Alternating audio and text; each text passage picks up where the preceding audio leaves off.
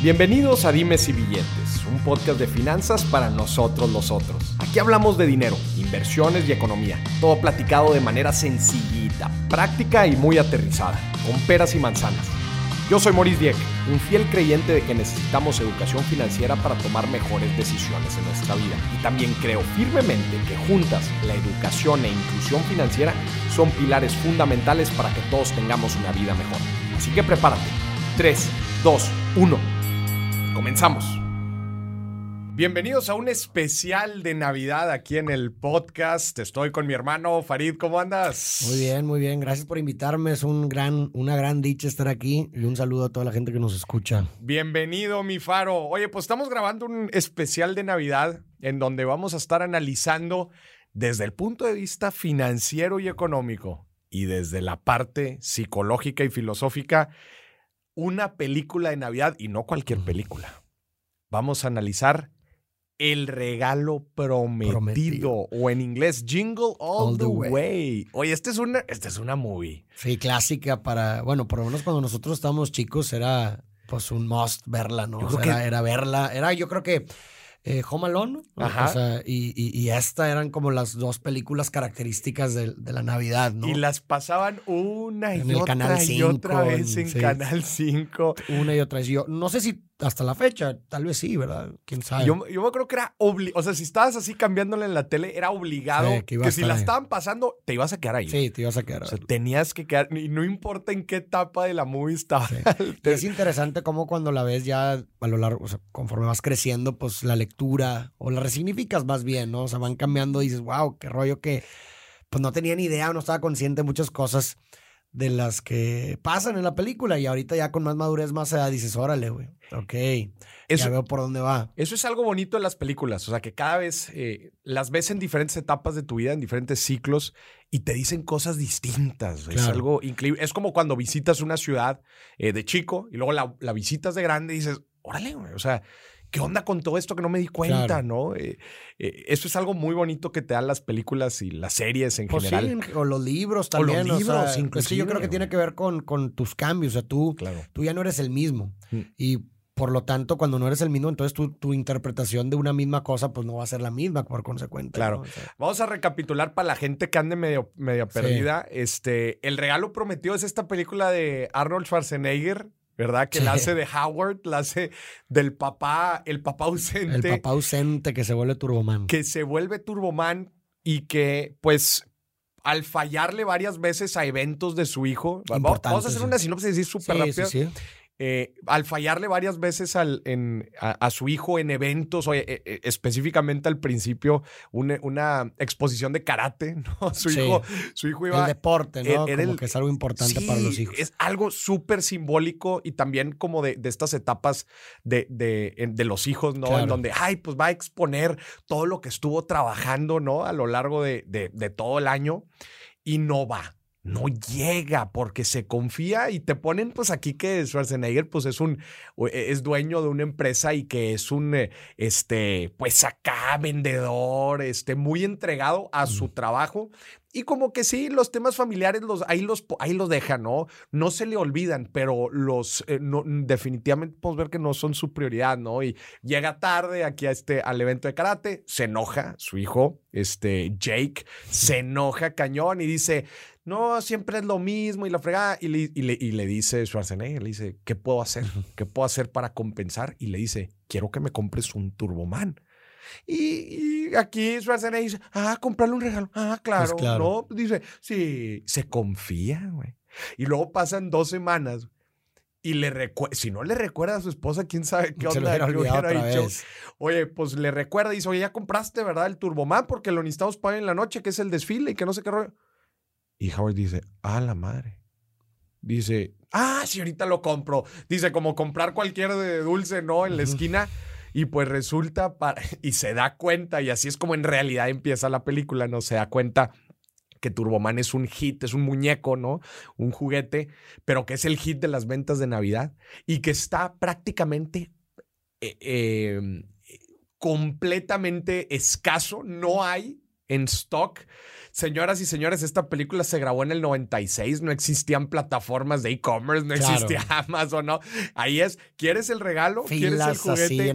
Tienes que ir a la juguetería, ¿no? Entonces se empieza a dar cuenta con varios eventos que pasan a lo largo de la película que prácticamente es imposible conseguir, conseguir el Turboman. Es así, prácticamente empieza. Ahorita hablamos del final y de todo ese rollo, pero vamos a hablar como de los principales eh, lecciones o cosas interesantes. Por ejemplo, yo acá en la, parte financiera veo que una gran parte de la movie es una oda al consumismo. Claro, sí, y de hecho se me hace por ahí una película bastante honesta. O sea, eso es algo que le doy mucho a, esta película porque es demasiado sincera, güey. Mm. O sea, te muestra este lado honesto de cómo la Navidad, ¿verdad? Pues eh, tiende o actualmente a, convertirse en, en, algo que en donde lo más importante pues es lo que, lo que pueda regalar. Lo que pueda regalar, lo material. Lo material, exacto. Y, si sí te la compro, o sea, la parte de Navidad, diciembre y todo por los eventos, pero yo, pues no nada más lo dejaría ahí. O sea, San Valentín, los regalos. O sea, en, pues general, la eh, los cumpleaños, la mercantil. Sí, claro. Y, y, en sí del afecto, no es la mercantilización del amor y del afecto, ¿no? O sea, como, afecto, eh, la o sea, el amor eh, se encuentra detrás de aquello que me puedes dar. ¿no? Pero no, no necesariamente dar de cuestiones de calidad pues afectivas, sino más bien porque pues eso lo muestra al inicio. No me importa que no puedas estar conmigo en mis eventos más importantes. Lo que me importa, todo eso lo puedes compensar si me regalas un Turboman. eso es el reflejo. Es fuertísimo porque desde el principio, antes de que faltara la clase de karate de Jake, el hijo ya sabía que no iba a ir. Y le, dice, le dice a su mamá, le dice, estoy seguro que mi papá no va, pero le hago como, le hago como el doblaje latino. Estoy seguro que mi, estoy seguro que mi papá no va a poder llegar. Él ya sabe, porque sabe que, ya se lo espera, Howard Schwarzenegger siempre. nunca ha estado en sus eventos importantes. Y luego quiero recapitular la escena en donde le dice, ok, quiero un Turboman. Y, y, y Schwarzenegger le dice, te lo voy a dar la imagen de júbilo de esa escena, ¿no? De, ah, sí, lo agarra como avioncito y todo. Dices, güey, al niño le valió, le valió madre, güey. Todo. Sí, no importa, sí. Todo lo, el padre ausente. Y dijo, si me traes esta figura de acción, te voy a, prácticamente te estoy perdonando todo. todo. La falta de afecto, claro.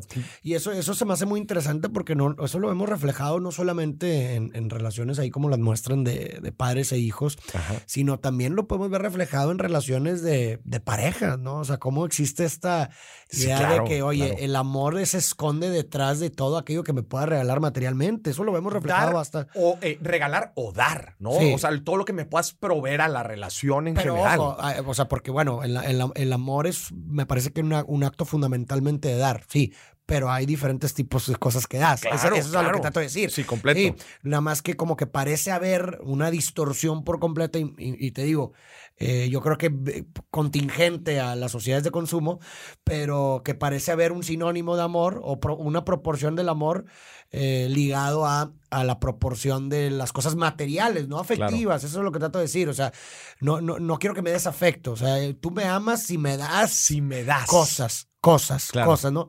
Y a mí esto, o sea, no sé, me resuena mucho, si ahorita se me brincó a la mente porque... Digo, a mí me tocó, me ha tocado ahí diversas experiencias donde, oye, por ejemplo, no importa, y esto es muy, eso seguramente mucha gente sabe identificar, puede haber una persona, güey, que se, o sea, neta, se esfuerza bastante, por imagínate, le vas a regalar de cumpleaños o algo así a tu pareja, algo que te costó tiempo, esfuerzo, bla, bla, bla, ¿no? O sea, como, oye, muchas horas de tu tiempo, mente, lo que tú quieras, y a lo mejor es algo, pues, no sé, güey, digamos, muy simbólico, pero, pero que te costó, que hubo un tiempo detrás, una inversión. Pero eso a veces dice, oye, la, persona lo agarra y dice, no, no, esto no era lo que quería o no me quieres. Yo quería realmente que me regalaras un celular, güey. No, cumple sus expectativas. pero yo quería que me regalaras un celular, por ejemplo, ¿no? Y hay una diferencia enorme porque en, simbólicamente vemos que acá hubo un trabajo tuyo de por medio, invertiste horas de tu vida, ¿verdad? O sea, si, si te vas a lo profundo, ves, oye, hay dedicación, hay atención, ¿verdad? Oye, quizás pudieras decir, oye, de eso debería ser una mayor muestra de amor, oye, me entregó de sí, ¿verdad? Sí. Y en el otro lado, en el otro regalo, por ejemplo, vemos pues una cosa material que tú no hiciste, tú nomás llegaste, compraste y listo. Claro. ¿No? ¿Verdad? A ver, y, y, me parece que, que, que, existe esa distorsión en la que, pues, oye, ¿por qué de, de, pronto una persona toma eso como, como lo vemos en la película, como una muestra de amor, como la mayor muestra de amor, más grande que cualquier otra cosa, porque así es lo que lo está viendo, lo está poniendo el niño, ¿no? Claro. Sí, justo. O sea, y, te das, te das cuenta cómo. Eh, cómo nuestras expectativas juegan aquí, ¿no? O sea, al final de cuentas, como dices, igual y Howard, ¿no? Que cuando digo Howard me refiero a Schwarzenegger, este, se la pasó todo el día, ¿no? Todo el día buscando al Turboman, todos los peligros a los que se enfrenta. Yo voy a recapitular algunos. Se empieza a pelear, ¿no? Con el cartero, que es este, que es este Simba, ¿no? Y en la película se llama Myron. Myron. Eh, no, se pelea también con un policía, ¿no? Porque se la hace de cuadritos como loco buscando las canicas porque van a rifar, ¿no? Este no, se mete en una cantidad. Luego se mete con una. Em, con una pandilla, ¿no? De gente que. que de Santa Clauses, ¿no? De Santa Clauses que están haciendo eh, juguetes pirata, güey. O sea, todo esto, y al final, igual, y de que, ¿sabes qué? No hay forma de conseguir un turboman, te traja booster, ¿no? que se la. no, me vale el booster, no quiero booster. Y me vale por todo lo que pasaste. Si no, si no me conseguiste el turboman, para mí no es suficiente. Que, también, que también ahí vemos algo muy característico de las. y por eso te digo que me encanta la película porque es muy sincera, güey. Y, y es tan absurdamente sincera que, o tan, o sea, es tan grotesco lo que muestra que parece una crítica, me parece, en el fondo, ¿no? Porque, a ver, la, la cuestión esta se me hace muy interesante, la de Booster, ¿no? Para la gente que, que, no recuerda Booster, Booster está... El oso, ¿no? El oso, rosa, que nadie quería, güey. Pero nadie lo quería, o sea, tal nivel nadie lo quería que cuando personifican eh, a, estos personajes, se cae Booster y todos los niñitos llegan y le empiezan a pegar, güey. O sea, neta, nadie lo quería al pobre Booster, güey. Pero ahí te muestras, o sea, me parece muy interesante este simbolismo, esta representación, porque, a ver, finalmente ambos son figuras, güey. Claro. Pero la diferencia es que una es una figura deseable, güey. O sea, es decir, todo, el deseo es el deseo del otro. O sea, todo mundo desea eso. Entonces, si te fijas, lo que realmente no quieres es la cosa per se. No quieres al Turboman. Quieres la recompensa emocional que asocias con tener a Turboman, güey. ¿Sí? explico? Porque, a ver, si tuviéramos esa, esa no sé, esa intensidad eh, y, por, por Booster, pues todo el mundo quisiera Booster y hubiera mandado a la madre a Turboman, güey. ¿sí Pero el hecho es que yo veo lo que el otro desea, ¿verdad? Y en, en esa intersubjetividad del deseo, dice, ay, pues yo quiero, yo quiero a este güey. Y nadie quiere a Booster, entonces chingue su madre Booster, ¿no? Entonces. ¿Qué hubiera pasado si de repente Booster se hubiera hecho famoso, no? Porque resulta que al final es el que salva a Turboman en una caricatura. No se reivindica, pues ahora todo el mundo iría por, por Booster. El deseo es el deseo del otro. Y eso me parece que sucede, o sea, lo que voy es que es un reflejo increíble de cómo funcionan las sociedades de consumo. O sea, finalmente el, el sistema te dice qué desear. Qué desear. Sí, explico. O sea, eso es, lo más cabrón de todo, que la gente en una sociedad de consumo no se vuelve dueño de su deseo, no se apropia de su deseo. Mm. Que era yo lo que decía, digo, obviamente yo como acto de rebeldía, ¿verdad? No estoy diciendo que sea bueno, pero es lo que yo decía que hacía con lo del calamar, ¿no? Los juegos a mí, siempre, a mí no me gusta que me digan qué desear, ¿no? Porque pareciera que es toda esta conspiración por mercadóloga, lo que tú quieras de que, wow, no, esta serie. Y de pronto todo el mundo la ve, güey. Y es como que no, güey, yo no quiero, güey. O sea, yo seguramente si hubiera sido el niño, güey, por mis complejos y lo que tú quieras, yo hubiera dicho, no, güey, si todo el mundo quiere a Turboman, yo quiero Buster, güey. Sí. ¿Sí explico? Sí, un dato para la gente, Farid no ha visto el juego del hasta La fecha no lo he visto y no, estoy resistiéndome, güey. ¿Por qué? Porque quiero apropiarme de mi deseo, güey. No me gusta que me digan que desear.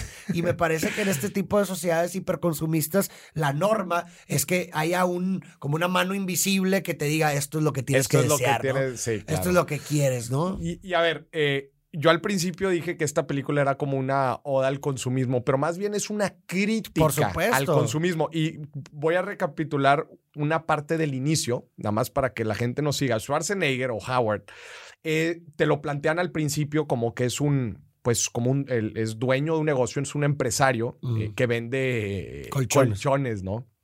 y que pues al parecer le va muy bien, ¿no? Pero claramente es una persona 100% entregada a su trabajo. Y eso lo hace, eh, pues, dejar el tema de su familia en un, en un segundo plano. Y te lo dejan muy claramente.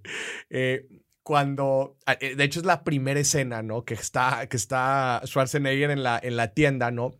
Y le dicen, su secretaria le dice, oiga, eh, en 20 minutos es, es, el, es, es la sesión de karate. Y le dice, sí, sí, sí voy a llegar. Y en eso le marca, le marca un cliente y el cliente le dice, oye, Howard, necesito, no sé, eh, no 20 colchones. Y le dice, claro que sí, tú eres mi cliente favorito. Y luego le marca otro cliente y le dice, oye, Howard, necesito que cambien la tela no sé qué. Claro que sí, lo que usted desea, porque usted es mi cliente favorito. Y luego le marca la esposa y le dice, Howard, en 20 minutos es la sesión de karate. Necesito que salgas ya. Sí, sí, no te preocupes, voy a llegar porque tú eres mi cliente favorito. O sea, se le sale, sí, sí, se le sale, sí. O sea, ya como si fuera automático. Como si fuera automático, estás viendo una persona 100% entregada a su trabajo. Que ojo, no estoy diciendo que esté mal, pero simplemente creo que aquí, eh, y es también una crítica está que hace la película. a lo radical, o sea, lo, estira a lo radical. Y por eso digo que ese estiramiento en todo, no nada más en el trabajo, sino también en el consumo y lo que quieras, ese estiramiento del radical me parece que es una muestra de una crítica en el fondo. 100%, porque luego te vas a, a estas escenas en las tiendas, por ejemplo, en, la, escena de la primer tienda a la que van, en donde todos prácticamente se ríen y se burlan de ellos porque están buscando un Turboman esa mañana, y luego la escena en donde están en el centro comercial, eh, en una tienda que dice tener eh, Turbomans, y, pero que los van a rifar. Y el, frenesí y la locura. Sí, no, no, que yo, yo quiero decir algo aquí a la gente. Yo la he visto en carne propia. La hemos visto, claro, ¿no? Por supuesto. Eh, y esto lo podemos ver en el, en el Black Friday, lo podemos ver en las ventas del primero de enero.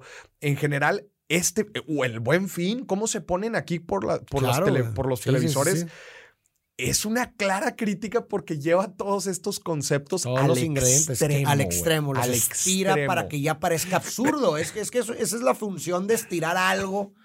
¿No? hacia el extremo, que, hacerlo parecer absurdo. Es una película de comedia, ¿no? Y, y, o sea, Howard le dice cliente a su esposa, toda la gente prácticamente se golpea por obtener un, un turbo. Que ahora, eso también se refleja, me parece interesante que que parece ser que es una película dirigida también a adultos, más que nada. O sea, es, más, es, más, entendible lo que está sucediendo para un adulto que para un niño. yo me acuerdo, a ver, cuando, cuando éramos niños, yo tratando de, de, recordar qué era lo que yo pensaba cuando...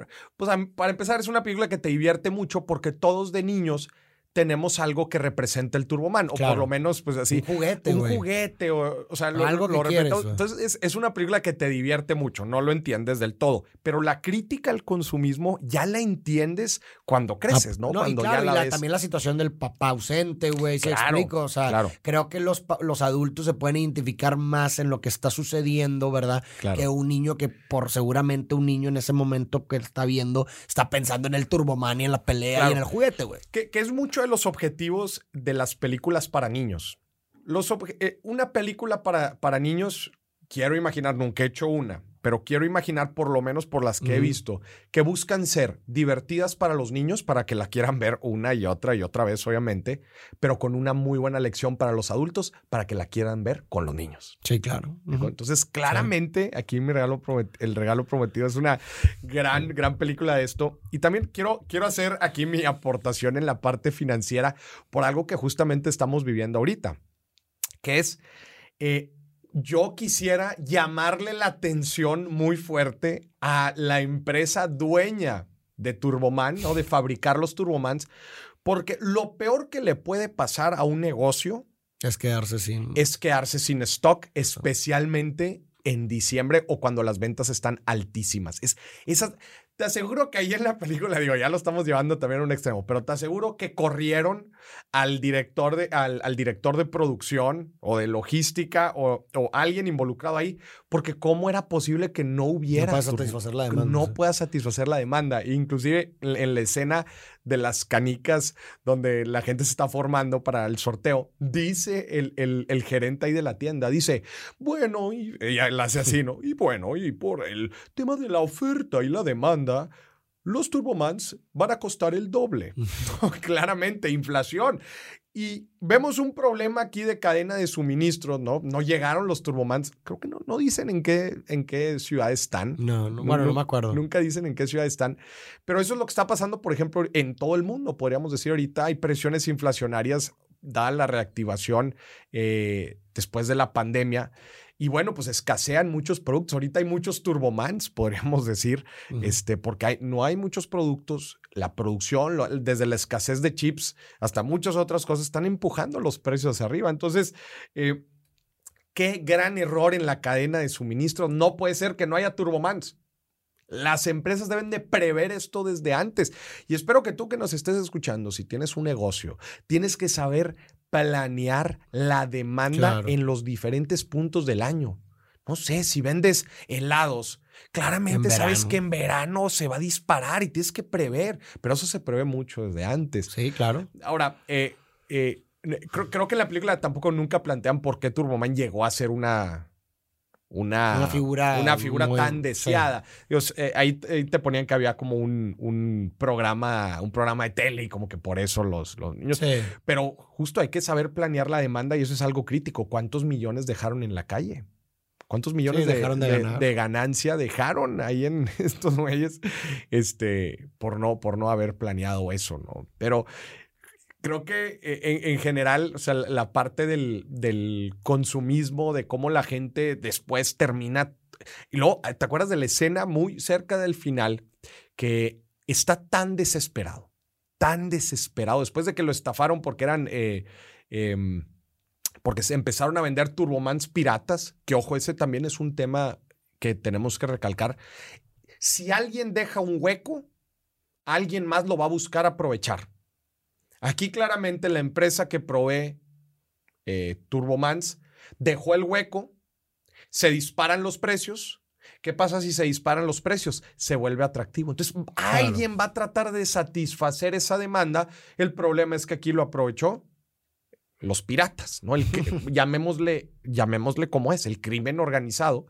Este, empezaron a producir Turbomans, etcétera, pirata y pues eh, claramente porque estás, estás dejando un hueco, ¿no? Y eso, bueno, después de eso, de que los, como que los, este, los estafan ahí porque todo el tiempo que perdieron, llega a, la, al último recurso, que es inclusive robarle a Ted, que Ted ah, es el, que se, el que se está ligando a su esposa, ¿no? Por, otra vez, los huecos, los huecos. Claramente Howard deja un hueco con su esposa y su familia, que Ted también muy pasadito de lanza es el que está tratando de aprovechar. Y este güey ya como, ya tanta fue la desesperación de todo el día que dice, ¿sabes qué? Me acuerdo que Ted había dicho que él ya había comprado el Turman, me voy, voy a entrar a robarlo. Y entra y es cuando el reno, ¿no? le, da, le, da, en la torre, ¿no? Entonces, y lo terminan torciendo ahí, lo ven, lo, lo ven y haz de cuenta que ya esa fue la gota que derrama el vaso para la esposa. Y dice, ¿sabes qué? Vámonos al, al, al, festival, ¿no? Al, desfile. al desfile, dejemos este güey aquí y luego se empieza a echar una chela ahí con el reno, ¿te acuerdas? Sí. Y pues él ahí tiene un quiebre. Ahí también esa, esa escena es una escena muy interesante. Él tiene un quiebre al ver como este dibujo, ¿no? Un dibujo que le hizo, que les hace, el, eh, que el, hijo dibuja a la familia. Y él, borracho, ¿no? Con un mendigo reno, mientras otro güey se está ligando a su familia en el festival, se da cuenta de todos los errores que ha cometido y se decide, o sea, toca fondo en esta escena y se da cuenta, ¿cómo puede ser que estaba tratando de robar un juguete a un vecino que sí había hecho su chamba, etcétera? Y es cuando vuelve. He comes back. Vuelve al, eh, al, desfile y es donde sucede una de las cosas más importantes y el cierre de esta historia que parece ser una locura consumista. Porque hasta esa parte en la película dices, hasta el momento del quiebre, es una crítica brutal. Pero después sucede algo al final que logras entender cuál era el mensaje que te estaban tratando de decir. Que es cuando lo agarran y. tú eres el actor, ¿verdad? qué actor? Y se lo empiezan a disfrazar y él no sabe que es Turboman hasta que lo saca. Termina siendo él el personaje de Turboman en el desfile. Y ahí se topa, ¿cómo se llama? Booster otra vez. Y resulta que Myron es el malo, ¿no? Es el villano del desfile. Y también la gente lo empieza a buchar y todo. Y bueno, pues este, termina ah, y resulta que va, va a regalar una, una, figura de Turboman a alguien del público. Obviamente, a su hijo. Y dijo, este es el momento. Se lo da, se empieza a pelear ahí con Myron, ¿no? Para obtener y al final de cuentas, todos felices y contentos, le da el Turboman a su hijo. Su hijo dice, a su esposa, me encanta, a, la, a, la, mamá, me encantaría que estuviera aquí mi papá. Y en eso se quita el, traje. Se, quita la máscara y dice, aquí estoy, aquí estoy, Jamie. Y ay, se empiezan a abrazar y todo el rollo. Pero no termina ahí. Ahí la pudieron ver cortada y dijeron, ya, tiene su mugroso muñeco. Pero eso sí hubiera sido no una crítica al consumismo, hubiera sido una culminación del consumismo, es decir, el deseo que tanto quería el niño se satisfació. Tuvo su recompensa. Pero algo pasa en los, en, eh, algo pasa en el final. Y Myron, ya cuando se lo están llevando, ya cuando se lo están llevando, le empieza a decir el niño, ya no con un afán, digo, claramente ya estaba atrás eh, con, con eh, esposas, ¿verdad? Pero le empieza a decir que eh, trata de convencer al niño, porque el Señor ya no va a ser racional, ya después de todo lo que vivió, ya no va a tener compasión. Y le dice al niño, me encantaría podérselo llevar a mi hijo. ¿Y quién es el que sí muestra compasión? El, hijo. Jamie le dice, ten, toma, para que se lo des a tu hijo el Turboman. Y le dice Howard, Jamie, ¿qué pasa? no, no acabas de ver, todo, lo, que, hice por, ti. Me peleé con una banda de santas, corrí por un, super, eh, por un centro comercial, casi le robo el dulce a un niño. Todo lo que hice, me golpearon, casi me arrestan, todo. Y tú acabas de regalar el Turboman así nomás. Y dice, ¿Para qué quiero yo la figura? ¿Para qué la quisiera? Si yo tengo el Turboman de verdad. Y tiene un doble sentido. Claramente él es el Turboman. Claro, claro. Pero también el doble sentido de yo para qué quiero las cosas si te tengo a ti. Claro, sí, ahora lo deseable se volvió él, ¿verdad? O sea, ahora eso cambia, ¿no? O sea, me parece que ese simbolismo hay una como especie de metonimia, hay un desplazamiento en donde el, el Turboman, ¿verdad? La figura, que era el objeto deseable, se convierte ahora en, en, lo que verdaderamente deseaba, que era a su papá, güey. ¿Sí explico? exactamente. hay una, una, una, transferencia, una metonimia, un desplazamiento, ¿verdad? Que finalmente era, pues fin, sí, la culminación del mensaje que quería dar. Oye, estiramos esto hasta el absurdo para que finalmente fuera de que no, pues lo que realmente quería era un papá, güey. Un papá presente, un papá que le importara que el que, se preocupara por mí, ¿no? Porque pues vemos ahí como, pues, como lo protegía y cómo lo salvó, ¿verdad? En este combate con En el combate final. Exactamente, que es un, pues, un, mucho simbolismo de eso, ¿no? El padre que va por ti, que se preocupa, que te salva, que te cuida, que te... Entonces como que me parece que esa es la culminación de, de, de, esa crítica, ¿no? Justo, y... y eh, otra historia hubiera sido, ¿no? Si Howard llega solamente al desfile y es, ah, pues ya estoy aquí. Oye, pues no querías un, no querías un padre, pues ya estamos aquí. No, pues obviamente le, le ponen el toque de, tú eres en realidad el Turboman, el deseo, justo lo, que, lo que estás diciendo. O sea, ¿qué representa Turboman en la película? Representa el deseo. Nada más que lo, el objeto deseable. personifican el deseo en un objeto, que es el juguete, y al final, el deseo se convierte en el papá, pero es esto, es esta imagen del papá presente. Es, bien interesante porque me, me, imagino cuando la escribieron, como que igual y la escribieron a un nivel filosófico, ¿no? O psicológico y después ¿Cómo lo aterrizaron? Bueno, a ver, entonces el deseo lo vamos a poner como un juguete, eh, me explico, y luego cómo haces esa transferencia del juguete hacia el papá, perdón, del deseo hacia el papá. Bueno, pues es que convierte al papá en el juguete. Digo, es que bueno, también a veces finalmente, digo, no sé, ya nos podemos ir muy, muy al fondo de que, pues a veces los superhéroes son eso, ¿no? O sea, a lo mejor muchas veces los superhéroes son unas son figuras paternas, son símbolos de figuras paternas, ¿no? Cuando, cuando tú eres niño, ¿verdad? De cierta forma, en, eh, ¿no? Y, de hecho se utiliza mucho, ¿no? Como esta, esta forma de categorizar a los papás, ¿no? Como mi superhéroe, mi héroe, ¿no? Sí. O sea, como que si existe en la, en la experiencia del, del, ser humano como esta asociación en, entre la figura paterna y el superhéroe, ¿no? Entonces también puede ser algo interesante como una crítica, ¿verdad? Muy implícita, ya me la estoy fumando, pero pues tal vez por eso, contestando tu pregunta, de por qué Turboman llegó a ser una figura muy deseable, pues tal vez está reflejando una realidad social a lo mejor en una época o en una clase, ¿verdad? A lo mejor clase media en esta en donde gente que tiene que vivirse por su trabajo, pues por consecuencia, pues son figuras ausentes. Claro. Porque pues en un sistema en el cual que tienen que trabajar por el cartero, cabrón, también, el Sí. pinche Simba, también, ¿cómo se llama? Simba, Eh, Simba.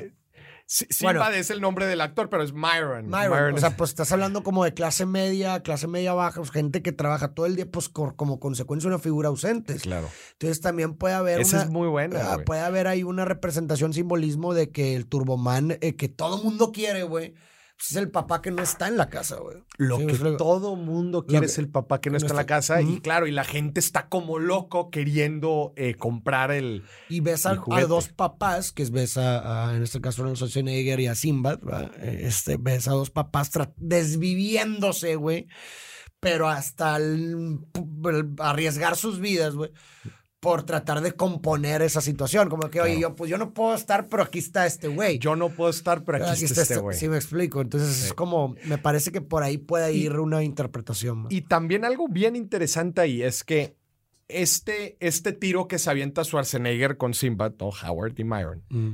se- es un tiro que se, lo, que se lo llevan toda la película. O sea, Sí, eh, todo- todo siempre hay pique es- están todo. picando y tanto es que hasta el mero final Schwarzenegger es este es este Turboman. Turboman y, y, y Simba es el, es, el, es el enemigo. Pero te plantean dos cosas, una cosa bien interesante. Te dice, Howard y Simba tienen las mismas necesidades causadas por lo mismo Exacto. aun y cuando representan niveles de vida muy distintos. Claro. O sea, Howard es empresario, al principio te solamente al principio como que te plantean este su empresa, Un una gran empresa muy exitosa, tiene cami- tiene una camioneta, o sea, Howard claramente se ve que es una persona de dinero. Pero bueno, ¿no? yo, eh, clase media americana. ¿No? Sí, sí, sí. Clase media Pero a lo que voy es muy diferente a Ah, la sí, realidad claro de, que de sí. Myron, güey. Muy diferente que este es un cartero que él literalmente dice, o sea, en varias, en varias partes hace referencia a su hijo y de que no le va a poder regalar nada, este, y de que siempre está más solo. Pero está- estás diciendo que los dos tienen una, o sea, eh, por circunstancias este, diferentes llegan a lo mismo, güey. Se está planteando güey, de que no, no, o sea, uno está desvivido por, se desvive por su, por su negocio, ¿no? Y la otra persona, pues tiene que trabajar todo el día, güey. Claro, y sí. de, de la misma forma, ¿no? Y, y los dos están tratando como de llenar de esa ausencia. compensar, de ¿no? De- de compensar compensar. con el objeto de deseo, cuando en realidad el deseo deben de ser ellos. Eso está, este, está muy chido. Me encanta a mí cómo termina. ¿Cuál, cuál es como esta? O sea, ahorita ya que la ves de después de varios años Sí. de haberla visto, ¿qué es lo que, como el mensaje que, que más te deja la película? Pues digo, definitivamente eso, que muchas veces, eh, a veces no nos preguntamos por qué queremos las cosas, y llámese cualquier cosa, no nada más material, sino también incluso metas o sueños. A veces, insisto, a veces, si no, eh, por no cuestionarnos, no nos damos cuenta que quizá lo que se esconde verdaderamente detrás, o sea, esa recompensa que, que asociamos con ese objeto, con esa meta, a veces, pues hay diferentes formas de poder llegar a eso y a lo mejor mucho más saludables, si así lo quieres ver, ¿no? Entonces, como que por si, o sea, creo que por un lado ese, ese tema, creo que lo verdaderamente importante y a veces se nos olvida son las relaciones humanas. Sí. O sea, eso creo que como seres humanos sociales no podemos estar sin el otro, ¿no? Y, y a veces se nos olvida, a veces desconsideramos al otro, ¿verdad? Y, y nos alienamos y somos sumamente individualistas. Pero, y se nos olvida esa parte, entonces eso también me gusta. Y también hay otra lectura alternativa que, digo, pues no sé, ya fumándomela también, que pudiéramos dar.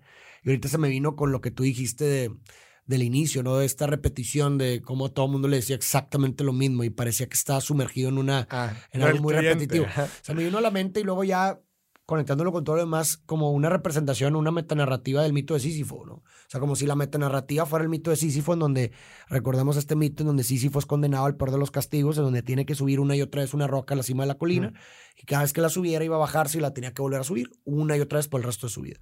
Entonces, si te fijas, la película inicia como que de cierta forma eso, ¿no? Como una vida muy repetitiva en donde todo el tiempo está repitiendo las mismas cosas y se refleja en que incluso su En la frase en que Incluso a su esposa le dice exactamente lo mismo, como que si ya estuviera en un modo automático haciendo lo Sí. mismo una, una y otra vez. Y si te fijas, también pareciera que eh, eh, eh, digo, y, pues lo, lo, que hay que entender del mito de Sísifo es esta absurdidad del, de, de, de, lo que está sucediendo, ¿no? Es absurdo esa repetición, no parece no tener sentido alguno. Y, y eso me, me, hace conectarlo también con lo que sucede en la película, que si te fijas, pareciera que es una caricatura personificada, güey. Pareciera que es un Looney Tunes, pero en persona. ¿Por qué? Porque te das cuenta en que primero todo siempre sale mal, güey. Y sale mal de una forma en la que es irreal, güey. O sea, por, es más, desde el, por ejemplo, mencionaste una escena sumamente importante para poder darnos cuenta de eso. La escena de la bomba. O sea, el hecho de que le explota la bomba, tú dices, güey, debió haber despedazado al policía. Y lo único que pasa es que como en una caricatura, los pelos para arriba y, Exacto. Y, todo manchado de, de, eso, ¿no? O sea, y, oye, el, reno que viene y pum, ¿cómo o sea, suceden cosas muy, muy muy Oye, cuando, cuando están peleando, cuando se vuelve, cuando se vuelve Turboman y los otros, o sea, por favor. A que vuela por toda la ciudad. O sea, definitivamente es una caricatura personificada. Y lo que, lo, lo, lo, lo, que, lo que me parece que sucede en esa transición, y muy en sincronía con el mito de Sísifo, es que mientras, mientras este Arnold Schwarzenegger se resiste, ¿no? A, a, a, en, todo, todo, prácticamente toda la película, todo siempre le sale mal, güey. Sí. ¿Sí me explico? Todo siempre le sale mal. Una tras otra, tras otra cosa le sale mal. Y no es sino hasta el último momento en donde ya él es Turboman que de cierta forma acepta el absurdo, güey. Mm. O sea, en donde, güey, de pronto, oye, pues, pues ahí tiene estos pseudopoderes que no sabe ni cómo manejarlo, pero de pronto como que se entrega y ahora resulta que sabe volar. Y, porque al principio cuando se pone el traje como que... No lo sabe usar. por eso te digo, pero como que de pronto dice, güey, pues como que existe esta intuición dentro de él de que ya se entrega y... Y en ese momento de entrega y abandono es cuando ya sabe hacer todo, güey. Entonces me parece que eso simboliza, o lo, lo asocio con la aceptación de la roca de Sísifo, ¿no? O sea, no hay mayor acto de rebeldía en, eh, no hay mayor acto de rebeldía que encontrar alegría en tu supuesto castigo. Entonces, me parece que este güey como que dice, ¿sabes qué? Me abandono ya esto. Mm. Y es entonces cuando acepta su roca, cuando acepta lo absurdo, mm. que entonces puede ya navegar y, y, ser dichoso, ¿no? Y que es finalmente lo que sucede al final y donde ya ahora sí las cosas le empiezan a salir bien, güey, donde ya salva al niño, ya tiene el Turboman, güey, ya se lo da y listo, ¿no? Entonces, no sé, me pareció ahí como una alternativa, una lectura alternativa ahí, como esa, esa, esa mito de Sísifo ahí detrás. Sí, y, y también cuando, o sea, a lo largo, como dices, de toda la película está muy padre porque tú como espectador ya, ya sabes qué va a pasar. O sea, ya sabes que no lo va a encontrar, ya sabes que le van a jugar sucio. O sea, e, e, es, padre en las comedias como tú vas siempre un paso adelante del, del, personaje. Pero justo él, eh, o sea, a lo largo de toda la, de toda la, la película como que empieza a tomar decisiones eh, enfocadas 100% en el juguete, o sea, como loco, muy individual, que es, ahorita quiero platicar algo de eso también. Y todo le sale mal. Todo le sale mal, ¿no? Pero llega al final la parte del quiebre. Esta parte del quiebre en donde se olvida del juguete. Efectivamente se olvida del juguete. Es la primera parte desde el inicio en donde deja de pensar en buscar el mendigo juguete. Es cuando se está echando las chaves con, con el reno. Con el reno, güey. Y dice, olvídate del juguete, güey. Voy a ir a recuperar a mi familia, güey. ¿Me explico? sí, eso, también hay mucho simbolismo. Entonces, se dejó de enfocar en, lo, en el deseo material que según él, que, que iba a compensar eso que no hacía, güey. Y dijo, ¿sabes qué? Fuck it el juguete. Mi objetivo es recuperar a mi familia. ¿De quién? Del que se lo estaba ligando y de. o sea, en general, güey. es que, y, y ahorita, puta, me, me, pasó, o sea, me, me, acaba de suceder un momento eureka, ¿no? O sea, que precisamente eso también refleja mucho en la vida cotidiana, ¿no? Que esta búsqueda de la felicidad, ¿no? O sea, creemos que los objetos en sí nos van a traer como consecuencia, o los logros de metas en específico nos van a traer como consecuencia una felicidad, una felicidad absoluta, ¿no? Pero eh, es realmente eh, en, la, en, eh, en, en que la, esos impases de felicidad que podemos obtener a lo largo de la vida no se esconden realmente en los productos per se, sino en las relaciones humanas, como en este caso, ¿no? O sea, él creía que a través del producto iba a, iba a obtener la felicidad, y a través del producto iba a recuperar a su familia y por consecuencia ser feliz. Cuando realmente es que no, no necesitaba llegar al producto para hacerlos feliz. Lo que necesitaba era llegar directamente a recuperar a su familia para ser claro. feliz. Y, y, justamente, ¿qué pasa si o sea, cortemos la película? Cortemos la película en la escena en donde roba el, el juguete. Donde ya cae como lo más bajo, ¿no? Ajá. O, O sencillamente, güey, o imagínate la primer tienda que llegó, lo compra. Listo. Va, regresa y se lo da. Ah, chingón hubiera seguido siendo ausente. ¿Cuánto iba a durar esa felicidad? ¿Cuánto iba a durar esa, esa relación amena? Probablemente algunos días, ¿no? Mientras iba a jugar con el Turboman. Y todavía el brinco de dopamina chido. Y luego ya el Turboman lo iban, a, lo iban a rumbar. ¿Cuál iba a ser el juguete de moda de la próxima. del, próximo eh, año? Te sumerges en un ciclo vicioso en donde, ok pues ya vuelves a ser un padre ausente, vuelves a otra vez a tener pedos con la familia, porque no es como que se iban a solucionar nomás porque le trajiste un Turboman en el año 1996, güey. Sí. sí. entonces, ok, el siguiente año se iba a repetir la historia, güey. Entonces, eso es lo que te digo. Asociaba la recompensa emocional con el producto, mm. cuando realmente es que si te preguntas realmente qué es lo que quieres, a veces te puedes dar cuenta que ese medio no es el mejor medio para obtener lo que quieres. Güey. ¿Sí me explico? Eso, eso es a lo que me refería. Creo que para mí ese es el mensaje más importante, güey. O sea, cuando... Que, que, que, en general en este tipo de relaciones demos doble clic a las cosas que deseamos y nos motivan para ver si en realidad es la mejor forma de, eh, de, obtener la recompensa de obtener la, recompensa emocional. Y esto, o sea, desde una relación con nuestros hijos hasta con nuestra pareja, hasta con nuestros seres queridos en, general. O sea, esa yo creo que para mí, yo, me, quedo, me quedo con ese. Y yo quiero hacer un, paréntesis también. Me impresiona a mí mucho la parte de la escena de la bomba. Nada más la voy a, la voy a recapitular. Creo que no la explicamos tanto. Pero está, está con Myron Schwarzenegger, está con Myron, con el cartero, en un, en un dinner, ¿no? Un típico eh, restaurante así muy americano, decorado todo de Navidad, típico.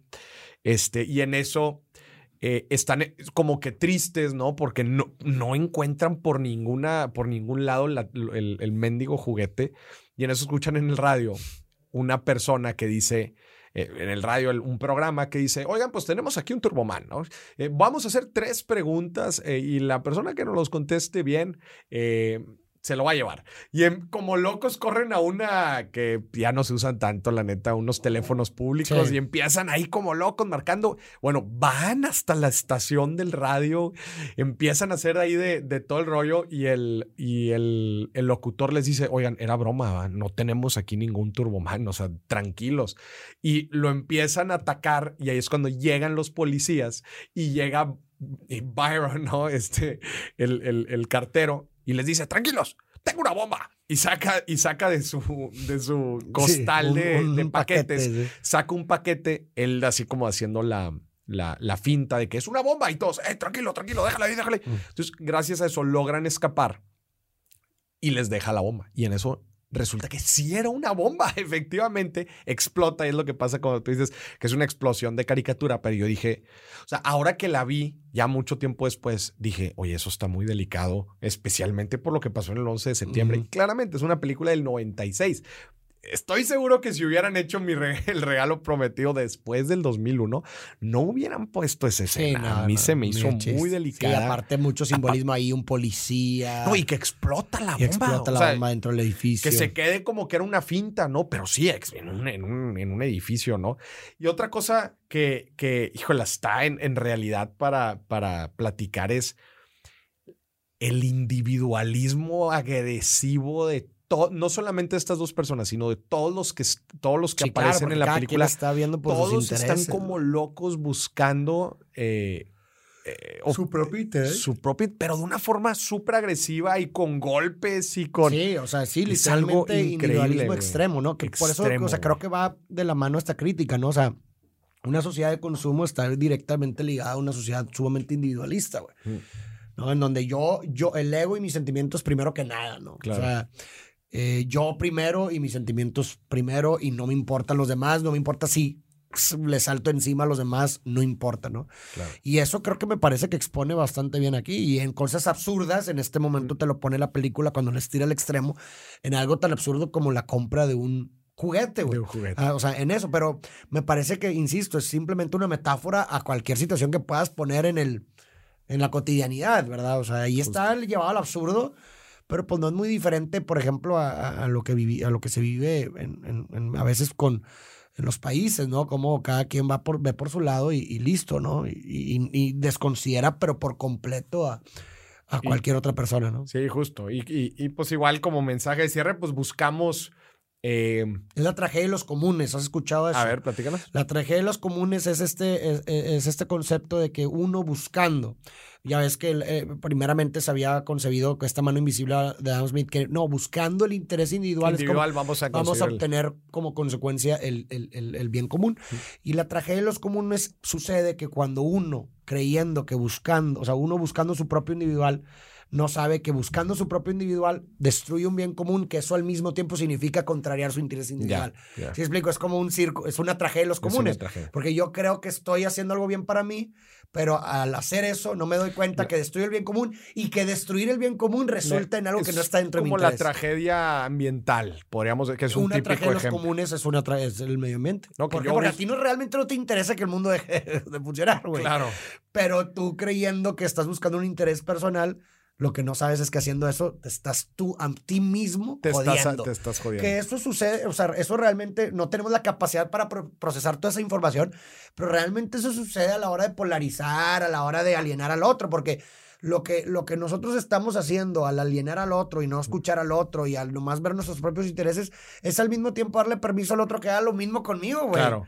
¿Sí explico? O sea, es exactamente lo mismo lo que está pasando ahí, güey. Y justamente se enoja, se enoja Howard en la primera tienda que llega porque lo tratan de la fregada, ¿no? Los, los, los que están trabajando, los trabajadores prácticamente se ríen y dice, bueno, y dice, ¿dónde está el espíritu navideño? Sí, estos tipos están buscando un, un, un Turboman y toda la tienda se empieza a reír de ellos. Y oye, se enoja y dice, ¿por qué me tratas así? No? Pero luego fíjate cómo él termina haciendo lo mismo. Es lo que, es, lo que es la tragedia en los comunes, ¿no?